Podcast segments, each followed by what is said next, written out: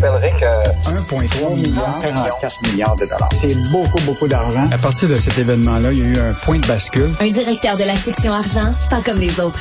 Yves Daou.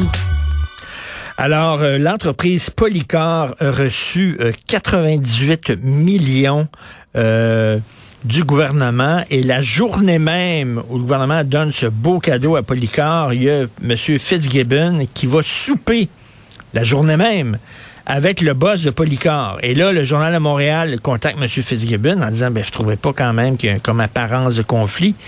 Et M. Fitzgibbon a répondu, quand je soupe avec des amis, c'est pas de tes affaires, c'est-tu clair? aïe, aïe, Yves, il y a la peau courte. Richard, euh, sans l'article de ce matin du journal, ça aurait été ce qu'on appelle un souper presque parfait.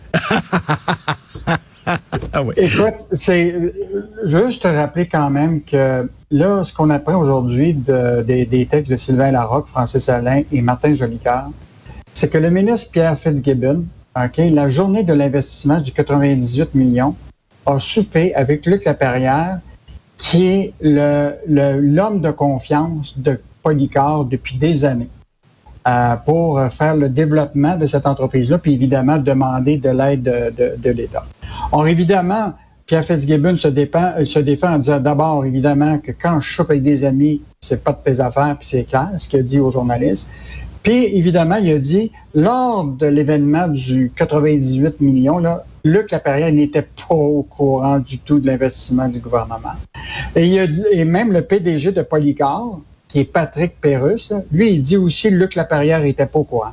Là, écoute, Luc Laperrière, là, c'était l'homme de confiance l'automne dernier de Polycar. C'est lui-même, imagine-toi, qui a été engagé par Polycar pour faire des démarches auprès de d'autres entreprises de granit autour de Polycar pour les acquérir. Le PDG Alain Robitaille de Granicar, une compagnie de 100 ans au Québec, qui lui a poursu d'aide de pantoute de, Québec, a reçu un appel de Luc Laperrière pour lui dire s'il était prêt à être acheté. Puis là, Luc Laperrière a dit, quand vous me parlez, c'est comme vous parlez directement à Polycar. Et là, je veux juste te rappeler qu'en juillet 2019, là, M. Laperrière avait rencontré le ministre Fitzgibbon afin de lui demander une aide pour le gouvernement dans un projet de, de, carrière de quartz de Polycar, puis le projet n'avait pas abouti. Et là, en octobre 2020, là, la commissaire à l'éthique, Ariane Mignolet, avait dit qu'il avait violé le code de, code d'éthique. Puis là, il y avait eu des tapes ses doigts de François Legault. Et François ben Legault avait dit il a été imprudent. Il n'aurait dû pas rencontrer son ami parce que même si son ami avait des beaux projets pour le Québec, bien, c'est assez évident là que c'est plus facile à un ami de rencontrer un ministre que quelqu'un d'autre. Ben, non, non, mais c'est, il fait ça à répétition, puis il se fait taper ses doigts, puis euh, le journal euh, fait des articles, puis euh, il me semble que quand tu es ministre de l'économie, puis qu'il y a une entreprise qui reçoit des, des millions de dollars d'aide du gouvernement, tu te gardes une petite gêne, puis tu vas pas manger avec un des proches de l'entreprise le journée même, Christy. Je juste te rappeler, euh, Richard, c'est pas juste le journal. Hein. Le Devoir, avec Alexandre, sous la plume d'Alexandre Robillard, a écrit deux articles. Un des titres était 100 millions de dollars pour Polycar, deux mois après un coup de fil du PDG au ministre Fitzgibbon. Et l'autre article que le Devoir a fait, des versions contradictoires dans un dossier de 100 millions. Donc, c'est pas juste le journal qui est là-dessus. Et là, je veux juste te dire là, qu'hier, nous, on a parlé à quatre experts en éthique. oui. Qui sont des, de l'UQAM, de l'Université de Montréal, de l'Université d'Ottawa, sont toutes un peu euh, clair que euh, le code de déontologie, d'éthique, a été un peu transgressé par Fitzgibbon quand il rencontre des amis qui sont proches de dossiers comme Yves, dans, parmi les quatre experts, il y a Luc Bernier de l'Université d'Ottawa, puis il dit, Monsieur Fitzgibbon n'apprend pas. Être ministre, ça présume quelques changements de comportement qu'il ne semble pas encore avoir intégré. Il se comporte encore comme un gars du milieu des affaires et non comme un ministre de l'économie. Et, puis, euh, je te rappellerai hier qu'on euh, a mis le transcript parce qu'on trouvait ça quand même dans un code de démocratie. Là, la relation entre euh, le pouvoir politique puis le pouvoir des médias là, se fait de façon assez harmonieuse. Mais là, hier, là, M. Fitzgibbon, aux questions de Martin Larocque, là, très clairement, il a dit arrêtez de fouiller dans les poubelles, c'est-tu clair, c'est-tu clair. Tabouin, je m'excuse, là, mais c'est le rôle, c'est le rôle des journalistes de faire ça. Et s'il voit pas, lui, qu'il y a apparence de conflit d'intérêts. Écoute, Christy, la journée même où l'entreprise a reçu 98 millions, le soir, c'est certain qu'il faisait chin-chin, yes, on va célébrer ça. Voyons. Puis, je veux juste te rappeler, là, euh, il y a plusieurs semaines, là, tu rappelles la vérificatrice générale Guylaine Leclerc avait révélé, grâce à son pouvoir discrétionnaire, que le ministre de l'Économie avait autorisé plus de 68 millions en prêts à au moins 10 compagnies qui ne respectaient pas les critères d'admissibilité du PAC. Puis, au même, Fitzgibbon avait souligné que 28 dossiers avaient déjà passé sur son ministère pour avoir son, son, son, étampe à lui, pour justement parce qu'il ne fitait pas dans le programme il y, a, il y, a, quelque chose qui. Euh, et moi, je pense que, écoute, moi, je pense qu'un bon ministre de l'économie, là, tu sais, il connaît oh, l'économie, tout ça. Euh, c'est pas un, c'est quelqu'un qui, qui, est quand même du monde des affaires, mais la réalité, c'est que tu gères pas l'État comme tu gères une banque. Puis là, ben, je pense que c'est, ça va être à lui de, de faire, euh, de montrer toutes les relations qu'il y a entre Polycar, le gouvernement du Québec, euh, puis l'aide financière d'investissement Québec, ça, il va falloir que, ça soit mis à jour. Écoute, mais, mais c'est le ton et l'arrogance. Alors, tu as le journaliste du Journal de Montréal qui dit, euh, qui appelle M. Fitzgibbon, puis lui, il dit, vous allez arrêter, vous fouillez dans les poubelles, là, OK? Luc Laperrière, Polycar, il l'a appris dans les journaux. Alors, arrêtez de fouiller, vous êtes complètement dans le champ gauche. Et je vous dirai pas avec qui je soupe tous les soirs, parce que ça va être désagréable. Hé, écoute, là en tout cas, on laissera le, jugement des, euh, des, des, autres, mais ce sera au parti d'opposition. Il, il, y a encore de l'opposition euh, encore euh, au gouvernement ben du Québec. Là? On va les laisser travailler sur ce dossier-là. Alors, dans la catégorie la main droite, c'est pas ce que la main gauche fait. Hein. On a vu, là, il y a une crise du logement à Montréal, puis on donne 30 millions à un gars qui fait du Airbnb. Là, c'est la, on lutte contre les paradis fiscaux, contre l'évasion fiscale, puis la caisse, là, on en a parlé hier, la caisse qui est encore dans les paradis fiscaux. Euh, tu veux revenir là-dessus?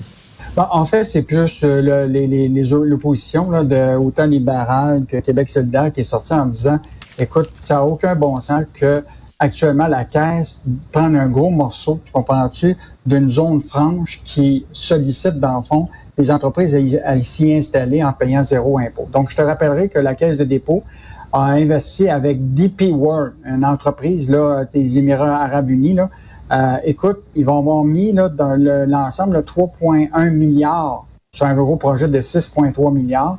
Et je te rappellerai qu'une zone franche, c'est une zone géographique d'un territoire qui offre des avantages fiscaux et qui permet à des entreprises de payer euh, zéro. Et ce qui est encore pire, euh, Richard, je t'invite à lire la chronique de, de Yabous qui est un chroniqueur au Globe and Mail mmh. aujourd'hui, qui dit, écoute, ça n'a aucun bon sens les, actuellement, là, les, les, Émirats arabes unis là, sont ceux qui ont empêché les, les, Nations unies de voter des sanctions contre la Russie. Autrement dit, eux autres sont alliés avec la Chine et l'Inde pour ne pas faire de sanctions contre la Russie.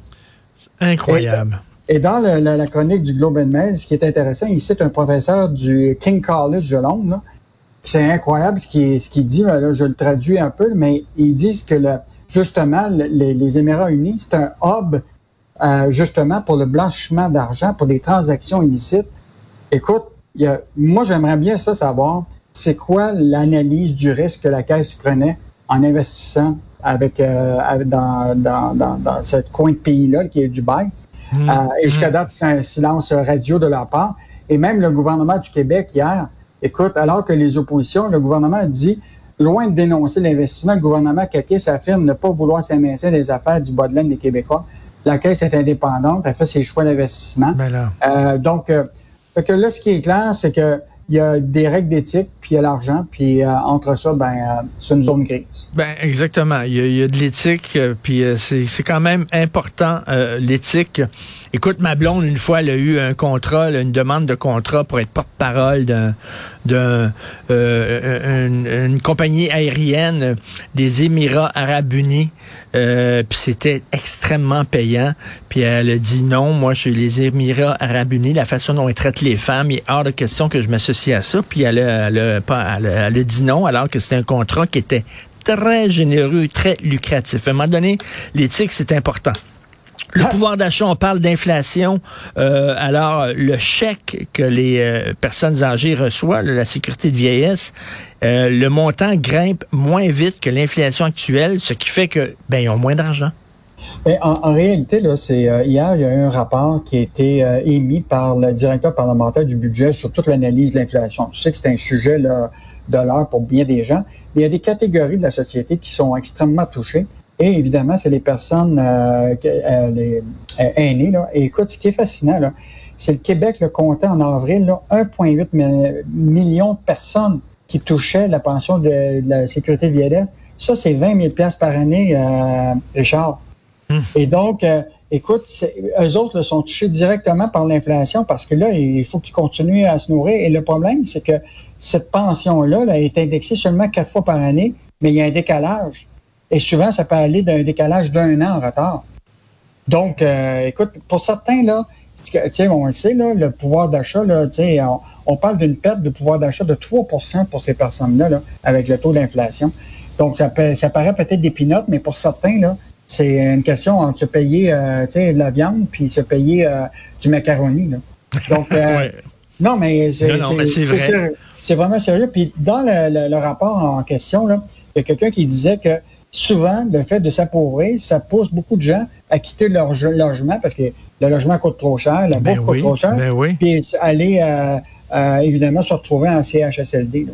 Non, non, ils, ils, sont pas riches, nos personnes âgées, puis là, ils s'appauvrissent tout à fait à cause de l'inflation.